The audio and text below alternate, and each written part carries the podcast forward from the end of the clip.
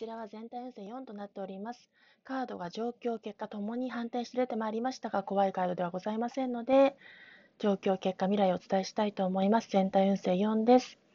死と再生です。カードの逆位置ですので、こちらは政治ですと物事の移り変わり、転換期、再挑戦、リスタートが叶いますが、それの反転ということですので、物事が一進一退しやすい状況下にあり、そしてその移り変わりの状況下に気持ちがついていかないということを意味しております。そしてこちらの結果、本流発揮の本質的な力を意味する力のカードも反転で出てまいりましたが、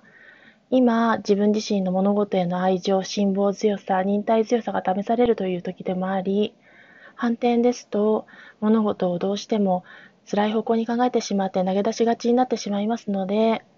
その気持ちが試される試練の時を迎えているということを示しております。ですので、それをクリアして、しっかり辛抱強く向き合うことによって、最終未来には日の出からの日の目を見る成果が形となり、仕事がしっかりと昇進昇級昇格していく、物事が好転していき、子供のように無邪気に